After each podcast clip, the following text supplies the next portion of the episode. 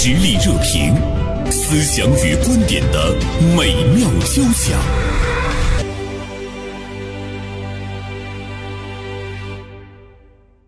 啊，今天呢，我们来关注一下新疆的好导游小齐。目前，新疆导游小齐他已经是一个网红导游了吧？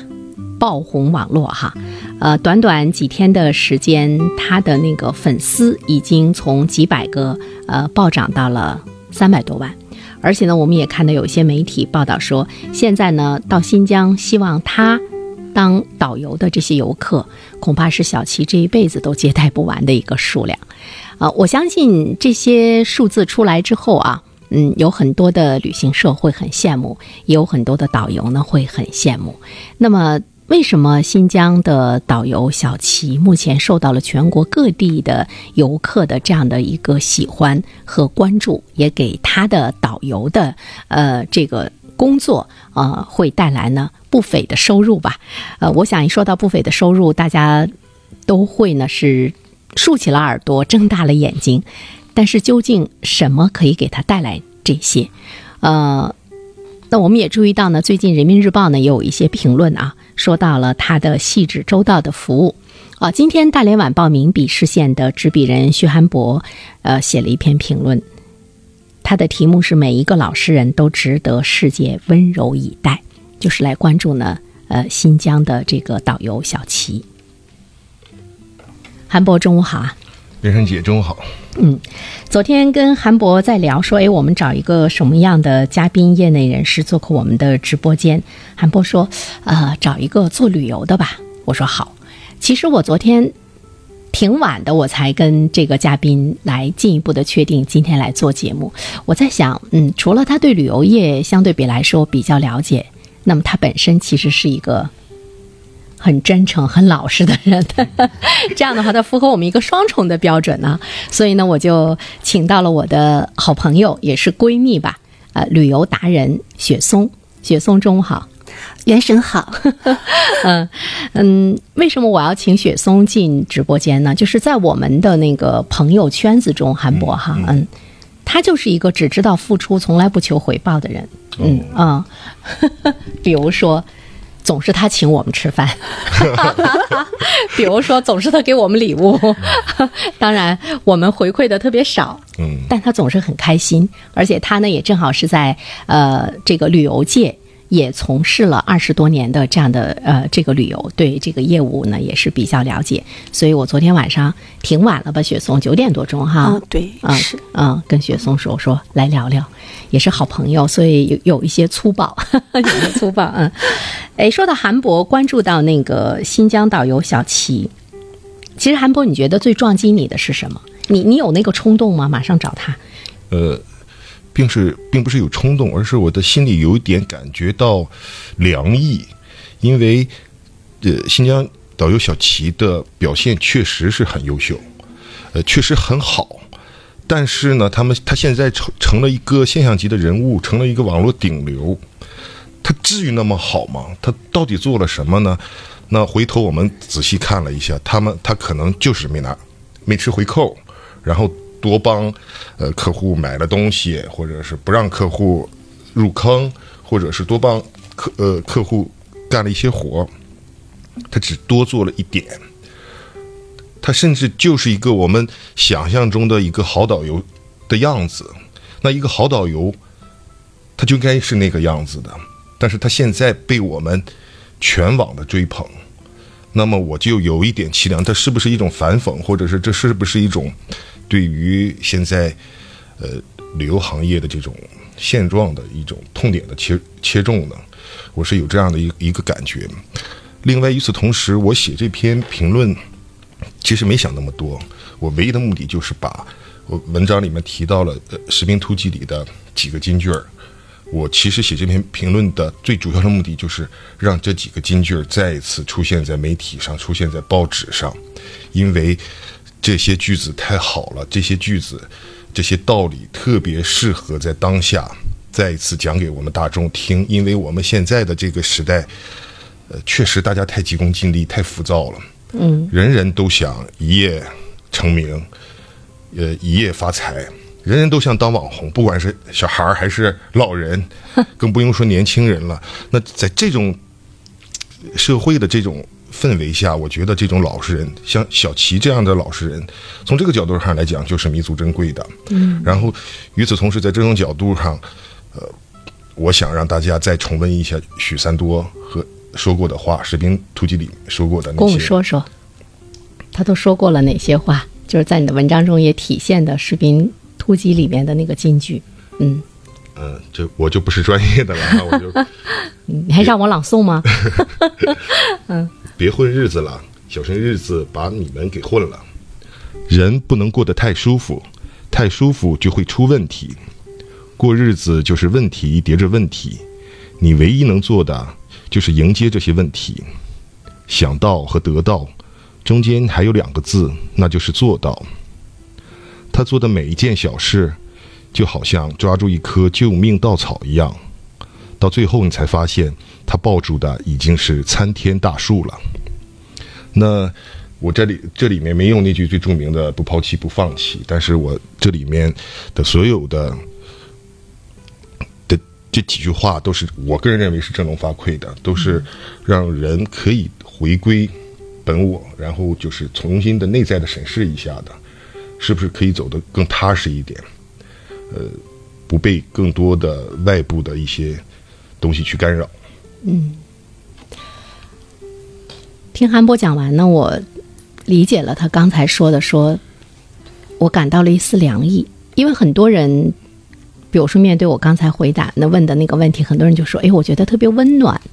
你看这个新疆导游小齐，他不让游客去买高价的商品，对对，甚至于呢还帮着他们带孩子，是，甚至于那个服务呢特别细致。周到，呃，如果说到他，可能大部分人的反应说：“哎呦，好温暖呢。”但是你看韩博说凉意，其实，在韩博的概念中，韩博会觉得导游就应该是这个样子。对，嗯，但是为什么他在今天被大多数人所追捧？是不是我们生活中这样的导游太少了？其实他的确是有了一个那个。极大的讽刺哈，就像我们说，新闻媒体人你就是应该说真话。是，当有一个说真话的人受到追捧的时候，其实你会觉得，对新闻界来讲又是一个极大的讽刺和侮辱。对，你会觉得那。哦，原来都不说真话了，就是这种感觉。就像一个医生不收红包了，然后我们全网的去宣传他一样的道理。是，就是把他应该本来应该做的，完了之后给他捧到了一个非常呃至高的那样的一个位置上，那就说明他是稀稀缺品嘛啊。所以呢，也想跟那个雪松聊一聊。刚才，呃，其实韩波更多的是说到了那个做人。雪松是一个旅游达人，在旅游界你也呃做了很多年。我我相信你也教导过你手下的人怎么怎么去当一个好导游。刚才我们说的那个呃新疆导游小齐哈，嗯，雪松就是在你看来的话，一个真正的合格的导游应该是什么样子的？嗯，我昨天你跟我讲，让我关注一下小齐，我呢真是有心的翻了一下他录的视频，嗯，然后呢，在这个小齐的这个不太多的这个作品当中呢，然后我发现了路人甲，就是给他发布视频的这个人和他的老板帝国理工的于同学，我才发现这两个人都是有一百多万、两百多万粉丝的。网红，嗯，也可以说就是大网红了，嗯，就是还可以了，点赞都是两千多万，我看。然后呢，我看小齐的这个，呃，在带领路人甲旅游过程当中呢，有很多细节，这正是千千万万个导游每一天都在做的事情，只是没被发现，啊，没被扩大。那旅游界当中呢，其实，呃，团队是分高价团、高标团。VIP 团还有普通团的，嗯，像小齐这种团就是小包团。那么小包团的价格的话呢，也是相对在一般团队当中是比较高的。那他的这个全程，因为我看了一下他的橱窗当中有一件货品，啊，八千九百多块钱，加上这个大交通的话，也得是一万二三。不同的城市吧，属于高标了。那它全程应该就是没有购物店的，嗯它这个价格属于高标团，没有购物店的。嗯所以的话呢，就是，呃，不让这个顾客去买东西。从业内这个眼光来看的话呢，他做了他的本职的一个工作，但是从他那么朴实的这个，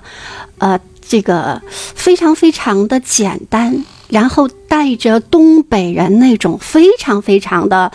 感觉少有的真纯。嗯，就是我看了他接他父母的这个视频，然后看到他躺在草原上的视频，感觉到了他那份热爱大自然、融于大自然、放飞自我的。那这都跟老实人、跟这个回归自己都是有关系的。哦，嗯对，那你你问我，我眼中的好导游是什么样？嗯那我觉得呢，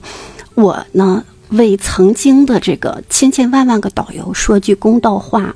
这个小齐之所以在这个时候这么热。这个跟什么有关呢？前几天大概应该是七月二号，我没记错的话，北京颐和园有一个四十八岁的导游突然中暑，然后离世了，抢救无效。其实就是在旅游界界内呢，就是大家就这个呼吁关注导游，因为导游很不容易。如果你给他了足够的导游服务费，给他足够的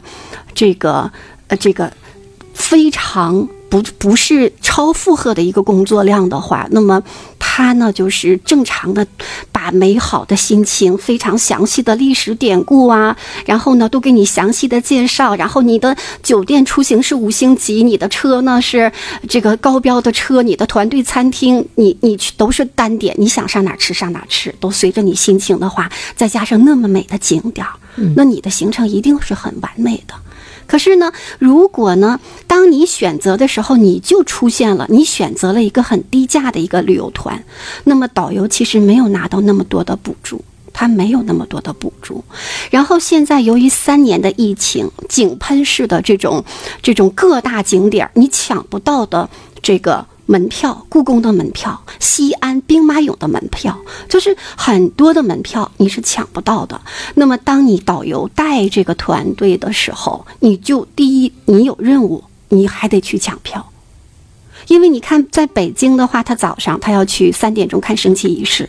因为他们在团队预定的时候，不管是小标团还是标准团，他预定的时候可能很早就，现在是七月份，他可能是五月份、六月份或者更早，有很多团就都已经预定好了，那是不可以违约的。但这种情况，井喷式的都涌向了北京，都涌向了新疆，都涌向了西安的时候呢，那。不能违约，只能去抢票，但是这个票就太难抢了，他有可能工作的时间就又抢票抢到很晚，第二天早上又带队，然后北京持续四十二度的一个高温，他可能就中暑了。所以其实呢，就是当你出行的时候，你的价格决定决定了你的品质。嗯啊，云南旅游九十九块钱，就是前几年，然后玩一个星期，那么吃住行，然后包括酒店、包括餐厅、包括一切花九十九块钱，这本身就是不客观的。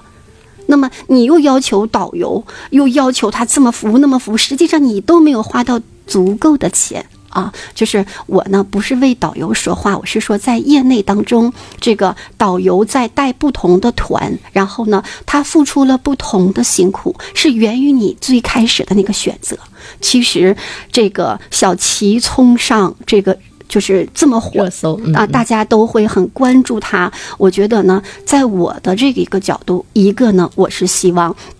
我们都做一个老实人，他的面相就很老实、很淳朴，嗯然后呢，就是很有、很有、很有呃这个眼缘儿。然后大家呢，可能有很多的预定啊，接下来都是哎呀，我要找你预定，让你这辈子都有接不完的单。那但是呢，我呢，就是希望这个导游这一群体。除了关注小七以外，我们也关注和理解千千万万个在一线的导游，他们真的也很虽然很平凡，可是很伟大。因为如果你自己会驾驶，你自己呢，你可以订酒店，你自己呢可以呃处理一件事情，可是你有没有想到你的爸爸妈妈他们不会？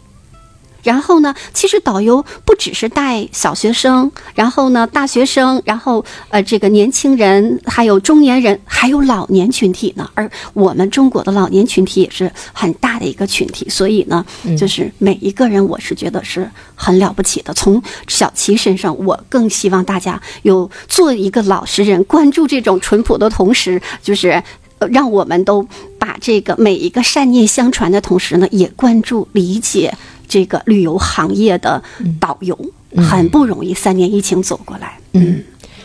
呃，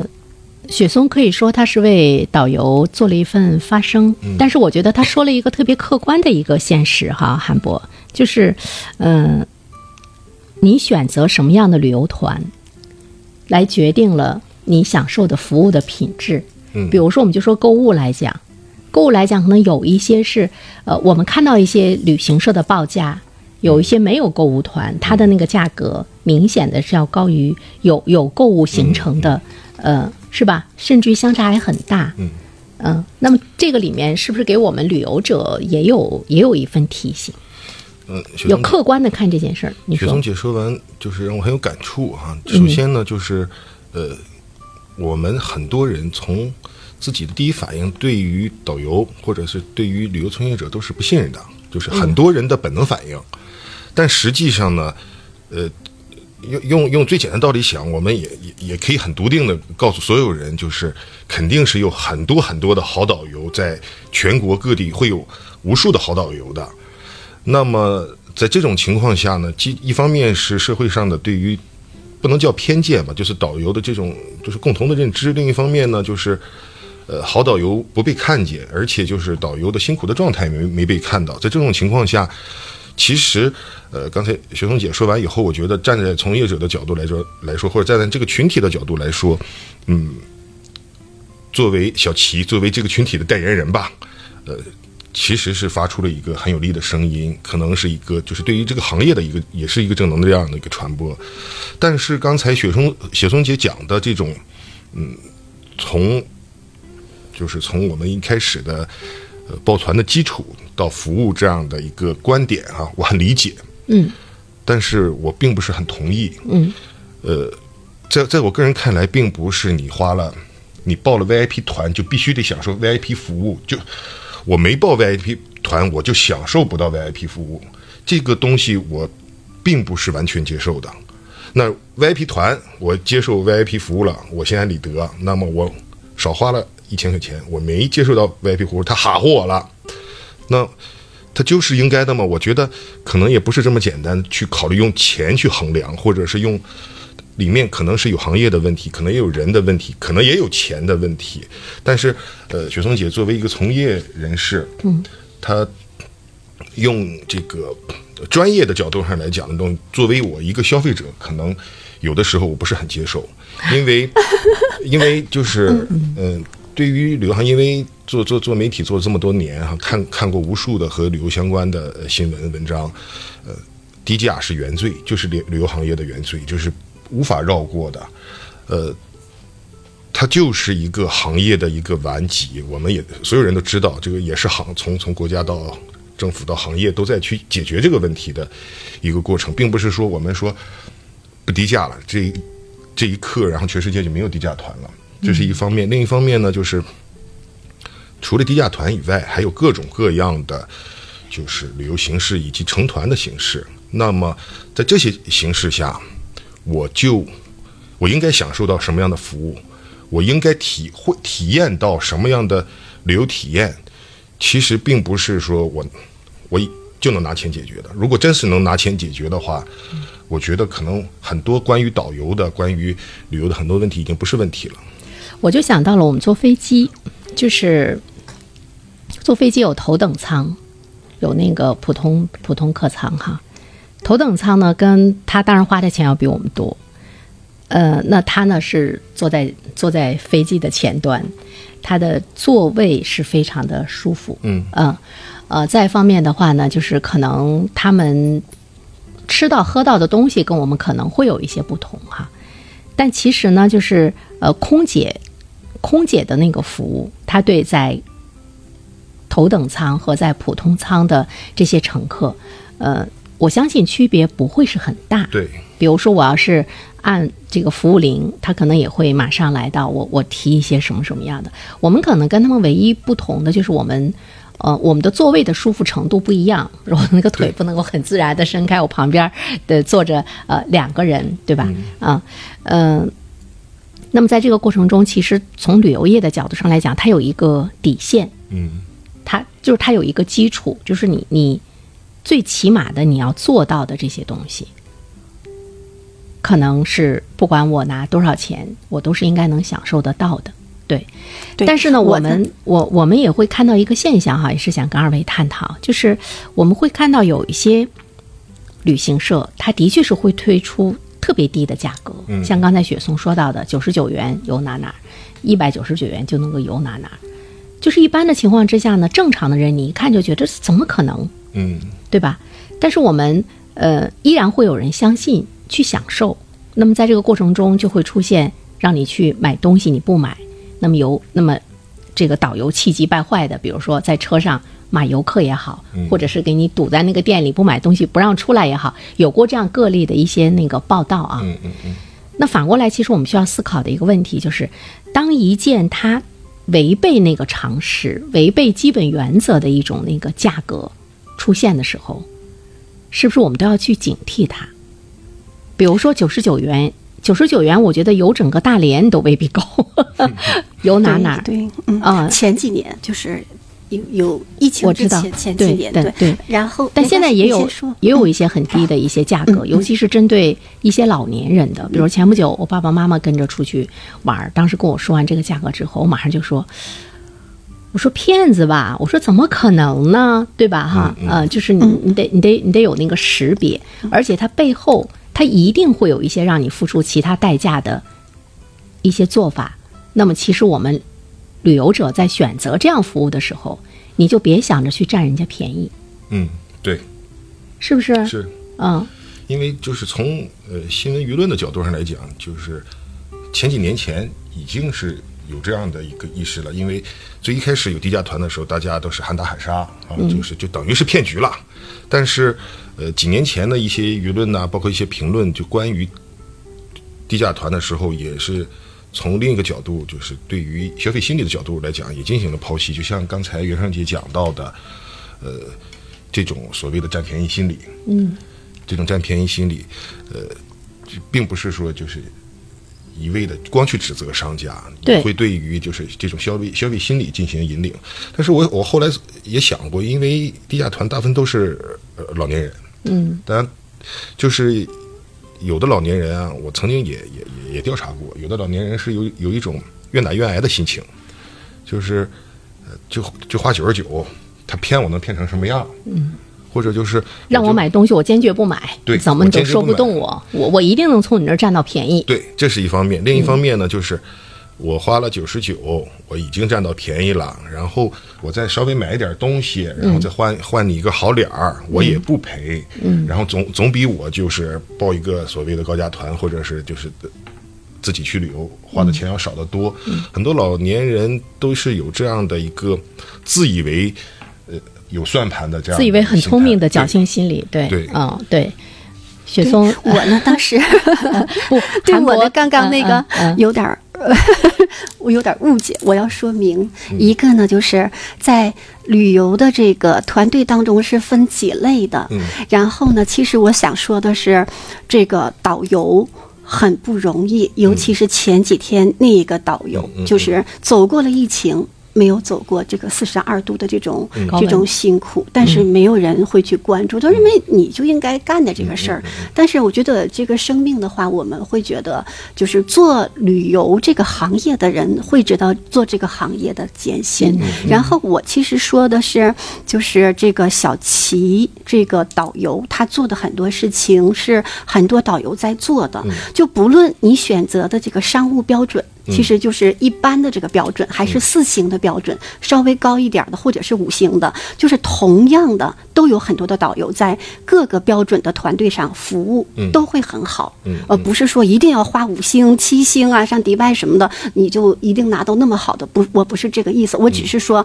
很多对于导游有一个特别不好的印象，就说哎，旅行社就是坑人的，导游就是宰客的。实际上被很多恶意的炒作了一番，但是没有人去关注这件事。那么，而且在这个旅游行业当中，就是你看到的，比如说泰国包机呀、你比如说这个每一天你看到的可能是这个表面的行程，但你却看不到一架飞机那么多的人，他天天在飞，然后其实他是在一起在在做一种承担。实际上是他做的包机的这个价格，就是方便了你的出行，嗯，然后想去了你的那个目的地，它价格确实是便宜了。就是旅游业内人士，就是他的酸甜苦辣，我只是为他们说了一句，而不是说花高价钱才有高质量的服务，不是，是一个导游在各个团队当中的服务当中，他都会尽心尽力的去服务。相对来说，我不能说的很绝对，而且我但个别的可能也有态度不好的，对或者是什么，这个我不能说的那么雪松姐说的这个我理解，就包括哪个行业其实对每个行业都是这样的。嗯就刚才袁成姐说到的，就是空姐啊，嗯有的是头等舱服务，这个东西就是作为行业来说，或者是作为一个就就就这职业来说，它都会有不同的服务、不同的标准、不同的收费或者不同的消费。嗯，呃，不同的消费可能会有不同，体现出不同的品质和不同的体验，这些我也都理解。但是还有一件最关键的就是身在其中的人，嗯，这个人他对于我挣一万块钱，我的我是什么表现，和我挣一千块钱我是什么表现，他是怎么去做的，是一个需要考虑的问题。那也就是反过来说，也是小齐比较，呃，就是珍贵的地方。他是一个实在人，是一个真诚的人，是一个踏实的人。哎，我我明白韩博说那意思，就是说你你在这个岗位上，你不管你是挣一万还是挣一千，你你对你自己的要求是不是都是应该一样的？对这个是你最起码的一个一个底线。那刚才雪松呢，他也提到了一点，其实也是特别值得我们去思考的。他是说，在这个行业中，其实人们普遍，哪怕我是找了旅行社需要你给我服务，大部分的人他心里面他还是有一个警戒，他还是呃，是不是把这个真正的为你服务的人，也有非常友善的一个善心的出发，嗯，也有一个非常友善的对待。如果你始终把旅行社就觉得他这一趟，我们跟他们走一趟，他得挣多少钱，或者是这个导游他说的话，他做的事情是不是背后都有玄机？那这样的话，我觉得大家都是那种那种互相的一种在内心的一种迫害和伤害，他其实也会伤导游的心。导游有的时候啊，我对你们这么好，你们还这样的，那与其这样，那我不如对你们差一点儿。好，这样的哈，呃，一段片花广告之后呢，我们继续再来聊。其实接下来呢，也想欢迎收音机前的听众朋友通过发微信的方式呢，参与到我们的节目中来，D L 一零三三一零三三。我们来说一下呢，就是这个导游小齐，他会。他是通过什么打破了呃大家的一种那个约定俗成的对旅行社对导游的呃一种不太好的那个看法？嗯，其实我觉得他应该应该像一束光，对，它应该让我们无论是旅游者还是旅游的从业人员和服务人员，我我们都要看到一个力量是什么可以让大家这样的广泛的接受，是吧？嗯，好，那我们来听一段片花广告之后呢，继续我们的话题。